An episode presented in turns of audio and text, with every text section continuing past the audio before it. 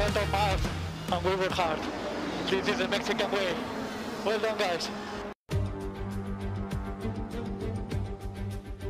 Hola a todos y bienvenidos al consultorio del Dr. F1. Los saludo con el gusto de siempre desde la Sierra Norte del estado de Puebla. Descansamos 15 días y por fin esta semana It's Race Week. Una menos y nos quedan 22 carreras.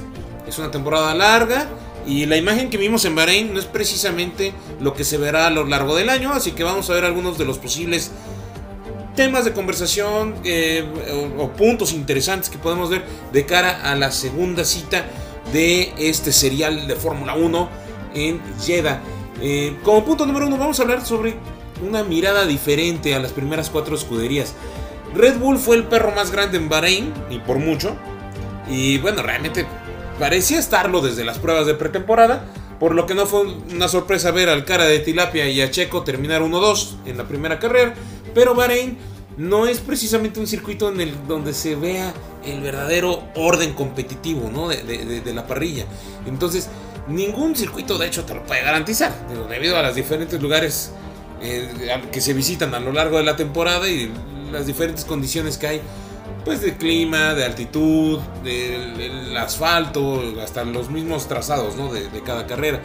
Pero la primera carrera fue una pista donde se prioriza la tracción y el rendimiento de las llantas traseras. Mientras que en Jeddah, en Arabia, es una prueba totalmente diferente. El circuito urbano de alta velocidad bien podría haber un cambio en el orden de, de, de la jerarquía, ¿no? Que, cuando se trata, bueno, cuando estamos hablando de los cuatro mejores equipos, si bien la ventaja de Red Bull podría reducirse con una combinación de ser una pista que se adapta menos a su coche y más a sus rivales, cosa que estuve platicando eh, el, el, miércoles con mi papá, que me hizo favor de venir con mi madre a festejar el primer mes del nacimiento de mi bebé. Y estábamos platicando precisamente de eso, de que eh, es interesante, o va a ser interesante ver, que por ejemplo, el año pasado, el Ferrari era muy rápido en curvas lentas y el Red Bull era muy rápido en la línea recta. Y este año parece que los papeles se invirtieron, entonces Red Bull es rápido en curvas y Ferrari en línea recta. Entonces se va a ver, eh, pues probablemente eh, se reduzca esa distancia que hubo en Bahrein porque pues ahorita este circuito es más adaptable a los coches que tengan mayor velocidad en, línea recta.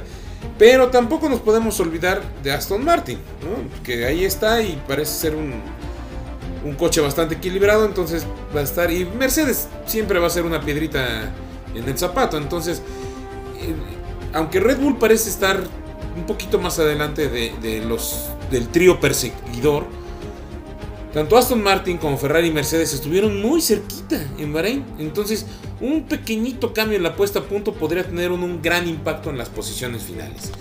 Como punto número 2, que va a ser muy interesante, pues sí, la pelea entre Max y Checo. No, es ninguna novedad que esperamos que, que Checo se ponga las pilas para poner en su lugar al cara de Tilapia se viene un trazado donde Checo demostró tener con qué competirle al neerlandés. Y lo que se va a poner este, interesante es qué tanto puede Red Bull mover la puesta a punto del coche para no dejar de ser competitivo en esta pista. Y pues ver eh, de qué cuero salen más correas. ¿no? La primera batalla la ganó el cara de Tilapia. Pero bueno, pues ahorita en Arabia se va a poner interesante, ¿no? Con, desde la calificación, ver quién es el que da el primer manotazo ahí sobre la mesa. Y bueno, pues esperamos que en, en, este duelo pues salgan chispas entre los toros rojos.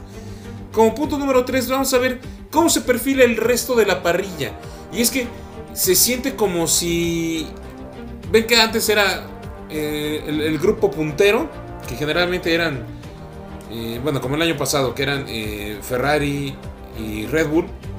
Y luego el medio campo, que era... Bueno, Mercedes podríamos considerarlo en el grupo puntero. Luego en medio campo nos encontrábamos a McLaren, Alpine. Ahí, ahí, a veces este, pues nos encontrábamos a, Aston Martin y a veces Alfa Tauri. Y de repente pues también el, el punto de más atrás, ¿no? Con Haas, con Williams. En el medio campo también podríamos considerar Alfa Romeo. Y ahorita pareciera que no, parece que nada más se hicieron dos secciones. Con los cuatro primeros que serían Red Bull, Aston Martin, Ferrari, Mercedes y este, cómodamente liderados por Red Bull, obviamente, y lo que son los seis equipos restantes, ya que pareciera que no hay un medio campo así como antes, ¿no? Sino que nada más hay grupo 1 y grupo 2. Entonces, el hecho de que cinco equipos diferentes vieron a sus pilotos abandonar o, no pasar de Q1 a Q2 en Bahrein es una estadística interesante. Se va, como les había dicho, se va a volver una carnicería esto, ¿no? Y es que McLaren estuvo a punto de perder los dos pilotos de la Q1 a la Q2. Lando Norris marcó el tiempo de vuelta poquito antes que Logan Sargent y eso le ayudó, porque marcaron el mismo tiempo, le ayudó a no quedarse fuera de, de, Q2 y que el novato de Williams fuera el que se quedara este, fuera en la Q1. Entonces ya en carrera McLaren parecía ser un poquito más competitivo. Más o menos andaban ahí Norris rondando los puntos. Eh, y Piastri también más o menos. Hasta que bueno, pues ahí la, fiabilidad de los McLaren fue la que los hizo eh, perder a, Norris muchos puestos. Y a Piastri de plano tuvo que retirarse. Y pareciera que, que todavía están arreglando el problema electrónico, ¿no? que, que dañó su coche. Entonces, si McLaren funciona de manera confiable, se verán como un buen contendiente por los puntos, al igual que Botas, eh, con su Alfa Romeo, y bueno, ahí el chino. Entonces, pareciera que, vamos a tener algo muy interesante. Digo, no podemos hablar todo como algo definitivo porque solamente vimos una sola carrera. Por ejemplo, a Pierre Gasly lo vimos subir del último lugar hasta el noveno. Entonces va a ser interesante ver qué puede hacer si arranca no en el último lugar, arranca más adelante. Y, los Williams, pues a ver si es real, ¿no? su, mejora. Entonces se va a, poner buenísima la pelea. Como les había dicho, se va a hacer una carnicería, ¿no? Lo, que es eh, fuera del grupo de los punteros. Como cuarto, eh, cuarta, cuarto tema que me parece interesante es ver cómo les va a ir a los novatos a los que debutaron este año en la Fórmula 1 en una pista más difícil. Y es que si bien Arabia Saudita va a darnos, eh, pues con este cambio en, en el diseño, en el circuito, nos va a dar pues algo distinto para todos los pilotos. Para los que son novatos va a ser algo muy interesante. Y es que en Williams, Logan Sargent aparentemente fue el, novato líder ¿no? que hubo en Bahrein y Piastri no pudo terminar la carrera y Nick de Vries vio que su apuesta estratégica pues terminó siendo un fracaso. Pero en general, bueno, pues podemos tener cosas alentadoras de estos tres novatos. Pero no olvidemos que fue una pista que conocen bien. Entonces, tuvieron pruebas de pretemporada y habían corrido en categorías junior en distintos años ahí. Entonces, bueno, como quiera, Bahrein es un circuito donde a los novatos les permite cometer algunos errores sin tanto castigo, gracias al buen diseño que tiene el circuito y a las generosas áreas de escape, áreas de salida que tiene. Entonces, ir por encima del límite, pues digamos que es aceptable, ¿no? Pero en Jeddah no es el caso. Jeddah es un circuito con un gran desafío en términos de curvas de alta velocidad y paredes muy cerradas, lo que significa que te apendejas tantito y te vas a romper la madre. Si no, pregúntenle a Mick Schumacher. Y si no, también pregúntenle a Logan Sargent, quien en su temporada de novato en la F2 impresionó a todo el mundo con un muy buen fin de semana que tuvo en Bahrein. Y después, la siguiente carrera que tuvo fue en Arabia Saudita y, pues se estrelló en la calificación. ¿no? Y no, no pudo llegar a los puntos ni nada por el estilo. Piastri también tiene cierto conocimiento de la pista eh, porque pues también compitió ahí en, F2 en el 2021, pero Nick de Vries nunca ha manejado en esta pista, se va a enfrentar a una curva de aprendizaje mucho más complicada que la que, la que tienen los otros dos novatos, entonces va a ser interesante. Los tres novatos fueron derrotados por sus compañeros de equipo en la primera, en la primera carrera, y bueno, seguramente se van a querer eh, desquitar en esta, pero Jeddah no es un circuito que sea fácil para intentar vencer a sus compañeros. Y ya como, como quinto punto, como tema este, de, conversación, pues sí, también darle seguimiento a los cambios que se hicieron en el circuito para mejorar las carreras. Es interesante ver cómo va a cambiar. El diseño original de la pista en Jeddah no nada más era difícil en, términos de, la secuencia que llevaban las curvas y las altas velocidades, sino que también eran las líneas de visión lo que era muy muy complicado. Había curvas que realmente eran curvas ciegas. El problema era que tú podías salir de una curva ciega y encontrarte a un vehículo que, que fuera un poco más lento o que estuviera rezagado sin verlo. Entonces realmente era peligroso para los, para los pilotos el, no poder ver la salida de la siguiente curva. Entonces, en respuesta a los comentarios que hicieron los pilotos, porque pues, claro que se quejaron, ¿no? Si dijeron, ¿sabes qué? Es muy peligroso.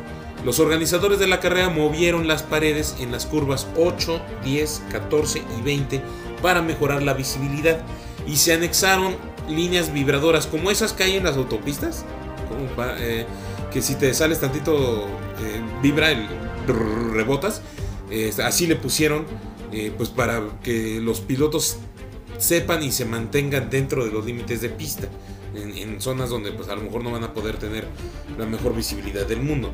Entonces ha habido una variedad de ajustes ahí también en los lavaderos alrededor de la pista para permitir una mejor estabilidad con la nueva generación de coches que se estrenó en 2022. Y mientras hubo una, una sección que era realmente complicada, donde vimos varios putazos el año, los últimos años, sobre todo el, de Mick Schumacher, la chicana entre la curva 22 y la curva 23, también se hizo un ajuste y se espera que las velocidades sean unos 30-50 kilómetros por hora más bajas que el año pasado en esa zona de, la chicana. Entonces, pues eh, yo creo que aunque sí queremos mucho espectáculo, pues también es importante que no, que no haya accidentes graves. Eh, sabemos que la Fórmula 1 ha mejorado muchísimo en seguridad, pero pues no queremos ver situaciones que realmente se este, pongan en peligro a los pilotos. Dicho todo esto, mis queridos amigos, vámonos directo a la previa. La Fórmula 1 encara el segundo gran premio de la temporada y lo hace en Jeddah como escenario principal. Estamos ante el trazado urbano más rápido del calendario y uno de los que más rebases nos brinda. Prueba de ello es que en el año 2022, cuando vivimos ahí esa eh, pelea ¿no? dura que hubo entre Verstappen y Leclerc, realmente se estuvieron rebasando prácticamente toda la carrera hasta que, bueno, al final ganó el cara de tilapia, ¿no?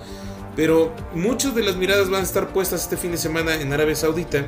Y es que entre los cambios que se hicieron en el circuito y todo, pues también una de las cosas que más nos llama la atención es ver ese salto de calidad que dio Aston Martin para pues ver qué tan competitivos van a lograr ser este año. Entonces, yo espero que nos den grandes momentos durante el fin de semana los Aston Martin y bueno, también a lo largo de todo el año. Vamos a hablar un poquito de la historia del circuito. En esta ocasión, profundizar en la historia del trazado saudita, pues no nos va a llevar mucho tiempo. Su creación es muy reciente. El 5 de noviembre del 2020 fue que la Fórmula 1 dio a conocer que Arabia Saudita iba a tener una carrera en el calendario a partir de 2021.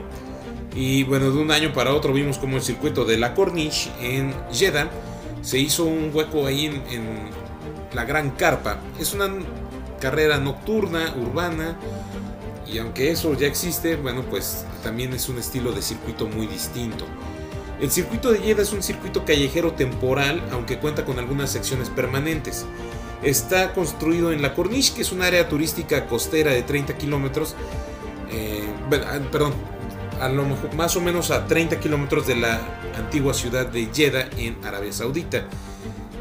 Es un circuito que podremos considerar hasta ratonero, ¿no? Por, por lo difícil que está trazado.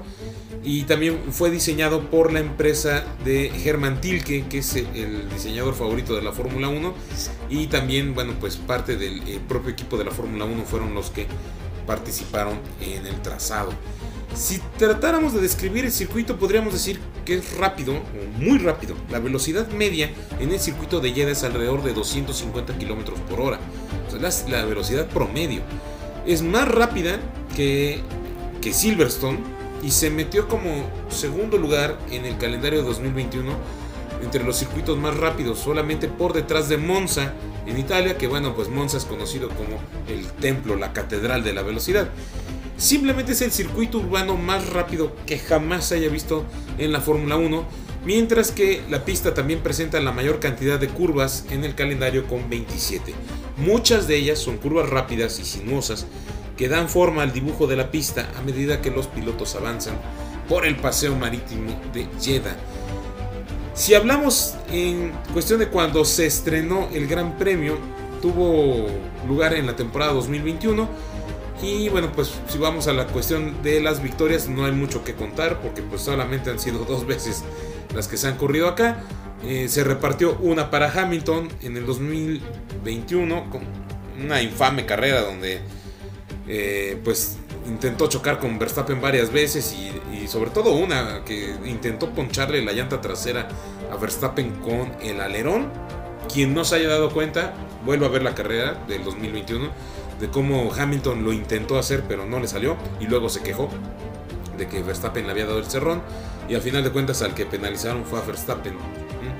Pero bueno, en el 2022 la eh, Mercedes salió de la pelea y la pelea fue entre Red Bull y Ferrari y esa vez ganó eh, el cara de tilapia, que fue una carrera que debió haber ganado Checo, Ahí tuvo mala suerte con lo de el safety car. Entonces, ningún equipo ha repetido victoria, ningún piloto ha, repetido victoria. Ojalá que este fin de semana el equipo que repita sea Red Bull, pero que sea con un piloto diferente. Hablando un poco más de los datos técnicos de la carrera, el domingo se van a dar 50 vueltas al circuito. Eh, el circuito tiene una longitud de 6.174 metros y se logrará una distancia total de carrera de 308,450 kilómetros. El récord de vuelta, que ya saben que el récord de vuelta es el que se logra durante una carrera, eh, le pertenece a Lewis Hamilton, que lo hizo en 2021 con 1 minuto 30 segundos y 734 milésimas. Y el récord de pista, que es la vuelta más rápida que se haya dado en el circuito, no importando las condiciones, le pertenece a el orgullo de México, don Sergio Chaco Pérez, con 1 minuto 28 segundos y 200 milésimas, tiempo que le valió la pole position del año 2022. Eh, ese, esa pole sí que nos trajo mucha emoción. Para empezar, no esperábamos que fuera a obtener la pole position. Pero sí recuerdo eso, el haber platicado mucho con mis amigos, que estábamos tan nerviosos de, de ver a Checo por primera vez largar en, primera posición, que varios no dormimos bien de, sábado para domingo esperando la carrera. Entonces esperamos que este, este año sea algo eh, mucho mejor que lo que pasó el año pasado. Como lleva siendo eh, desde que la Fórmula 1 desembarca en Arabia Saudita, Pirelli ha estado utilizando los compuestos de la zona media de su gama de, neumáticos y esta vez va a utilizar el C2 que va a ser el duro, el C3 que va a ser el medio y el C4 que va a ser el blando. Recuerden que duro es blanco, el medio es amarillo y el blando es rojo. Contrario a lo ocurrido en el circuito de Sakir en Bahrein, la abrasión del asfalto en esta ocasión se reduce a más de la mitad, motivo por el cual la marca italiana no escogió los neumáticos más duros. Estamos ante el trazado urbano más largo del calendario y uno de los más rápidos en los que a velocidad promedio se refiere, por lo cual el espectáculo, bueno, pues parece ser estar garantizado. El circuito de Jeddah nos brinda en total eh, tres zonas de DRS. La primera está situada en la recta de meta, con su punto de activación situado justo antes de la curva 27, o sea, de la última curva. Eh, eh, la segunda se encuentra, la segunda zona de DRS se encuentra situada entre la curva 20 y 22 y el punto de detección es en la curva 17, mientras que la tercera y última zona de DRS se encuentra entre la curva 25 y 27. Como ya ocurrió en la última edición, todo apunta a que vamos a ver un gran número de rebases y bueno, pues poniéndole ahí más sal y pimienta a una carrera que pues parece ser que va a ser espectacular. Entonces esperemos que, que, realmente todo se conjugue para darnos una, gran carrera. Si fuera poco eh, lo que hablábamos de que la velocidad media es de 250 km por hora, los pilotos en, esta, en este circuito alcanzan entre, en los puntos de DRS aproximadamente 310 km. Muy muy alta la velocidad para un circuito tan delgadito y con, con las paredes tan, tan cercanas. En cuestión de el clima, el fin de semana vamos a ver que los pilotos, pues ojalá a ninguno se le descomponga su servicio de, agua durante el, el Gran Premio porque las temperaturas van a estar muy altas.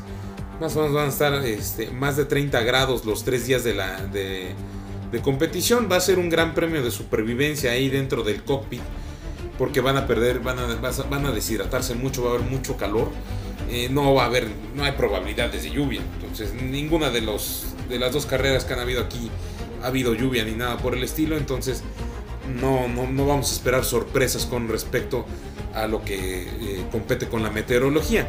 Viendo lo que pasó el año pasado en territorio saudita y lo que pasó hace dos semanas en Bahrein, pues las bases apuntan a que el claro favorito para este fin de semana va a ser Red Bull. El equipo austriaco parece estar varios escalones por delante de sus rivales directos y además, si en algo destaca el RB19 es en su competitivo paso por curvas rápidas, entonces eso podría aumentar más la ventaja. Vamos a ver cómo se pone. Visto lo que vimos en Bahrein, es imposible no pensar en ver de nuevo a Aston Martin peleando en la parte alta. Si bien en principio este circuito debe serle menos favorable a los Aston, ya que el punto fuerte del AMR 23 son las curvas lentas, estamos ante un monoplaza que realmente podremos considerar equilibrado, entonces debería rendir bastante bien también en Arabia Saudita. En los próximos días vamos a descubrir si lo que vimos de Aston Martin en Bahrein fue llamarada de petate o si el equipo de Silverstone ha logrado dar ese paso hacia adelante que tanto esperábamos. En cuestión de los italianos de Ferrari, pues deberían dar un paso adelante en esta cita. Eh, es una carrera que es menos exigente con las gomas y ese fue uno de los grandes problemas del Ferrari en Bahrein, que se, se atascó las, las llantas, sobre todo las llantas traseras. Entonces eh, estuve leyendo por ahí que Ferrari va a apostar al diseño de sus alerones para ganar la carrera en Arabia Saudita. Pero también hay mucho ruido en la prensa italiana acerca de que el equipo está desorganizado y se rumorea que hay varias posiciones claves dentro de la escudería en las cuales los empleados que son pues esas piezas claves quieren renunciar. Parece ser que van a salir del equipo, entonces no la está pasando bien Ferrari encima las cosas que pasaron hace 15 días, pues no es, no es lo mejor, no es el mejor panorama para, para los tifosi, pero pues esperemos que, les vaya bastante bien y que puedan ser muy competitivos y sobre todo que sean mucho más competitivos que Mercedes. Mercedes, pues están apuntando ellos a, pelearse con Aston Martin, ¿no? Por ver quién es el más rápido, pero quién sabe, Realmente Toto Wolf habló estos 15 días acerca de que prácticamente su coche lo quieren tirar a la basura, que no es un coche contrario a lo que dijo Frédéric Vasseur, el, jefe de equipo de Ferrari, que él dijo, el Ferrari de este año tiene mucho para mejorar. Toto Wolf dice que el Mercedes de este año no tiene para dónde mejorar y entre las declaraciones que dio Helmut Marko, de esas veces que habla de, de cosas que nadie le preguntó, dijo que Mercedes está en un callejón sin salida porque para ser competitivo su coche tendrían que hacer muchísimos cambios y esos cambios no los van a poder hacer por el tope de, eh, presupuesto. Entonces, bueno, igual va a ser, va a ser interesante ver cómo, cómo se ponen las cosas con los cuatro equipos de la punta y esperemos que los equipos que, están en, el otro grupo pues también nos den un muy buen espectáculo. En cuestión de los horarios, para este fin de semana. Mañana viernes 17 de marzo, la FP1 es a las 7 y media de la mañana. la FP2 es a las 11 de la mañana. El sábado, las pruebas libres 3, la FP3 es a las 7 y media de la mañana. Y la calificación es el sábado a las 11 de la mañana. El domingo 19 de marzo nos vemos en la carrera a las 11 de la mañana ya tenemos todo, tenemos toda la información que se necesita para afrontar esta nueva eh, fecha del calendario de la Fórmula 1. Entonces espero que, que, todos vean lo más que se pueda de eh, la actividad de fin de semana y que podamos estar comentando en estos días sobre lo que les pareció en las pruebas libres, la calificación y por ahí del el domingo en la noche, el lunes, estemos platicando sobre lo que vivimos en la carrera del domingo. Ya de salida les comento que el cara de tilapia, Max Verstappen, no pudo llegar, se supone que tenía que estar desde ayer en, Arabia, y no pudo llegar porque trae chorros a picapatas. Seguramente es de tanto miedo que le trae a Checo Pérez. Dijeron que no, que según es un virus estomacal, pero que para mañana ya las pruebas libres ya va a estar listo. Ojalá que no, pero bueno, ahí va a estar. Y Leclerc empezó mal el fin de semana y es chistoso porque su fin de semana empezó muy mal desde hace 15 días y es que se sabía desde Bahrein que iba a penalizar para Arabia, ya que la pieza que le falló al Ferrari en la carrera pasada solamente se puede cambiar dos veces al año y esas dos veces ya sucedieron hace 15 días. Entonces tuvieron que poner eh, una tercera de esas piezas para este fin de semana y entonces de donde califique Charles el sábado va a perder 10 puestos como castigo, como penalización. Entonces, bueno, pues desde ahí ya lo, a lo mejor podemos descartarlo, porque aunque calificar en, la pole, pues va a arrancar desde el décimo. Entonces, a ver, a ver, no está tan competitivo el Ferrari como el año pasado. Entonces, a ver cómo le va al buen Charles. Y en nuestra nueva sección, todo menos F1, les comento que para, lo que, para los que nos gusta el deporte motor, que no nada más es Fórmula 1, el WRC, el World Rally Championship, regresa a México en la edición número 19 del Rally México en Guanajuato. Se va a llevar a cabo del día 16 al 19 de marzo. Si lo quieren ver en directo, si quieren verlo eh, en vivo, solamente se puede ver a través de la plataforma WRC que es tipo el Fórmula 1 TV, pero de los rallies. Y si no, en Fox Sports México va a haber resúmenes diarios de la cita en tierras mexicanas. Gracias a todos por escucharme. Por el momento me despido. Nos escuchamos el domingo en la noche con el resumen del Gran Premio de Arabia. No olviden seguirme en redes sociales como arroba RacerDentist. Y sobre todo, no olviden compartir mi podcast con sus amigos. Está disponible en prácticamente todas las plataformas. Mucha suerte, gracias por escucharme y que gane Checo el domingo.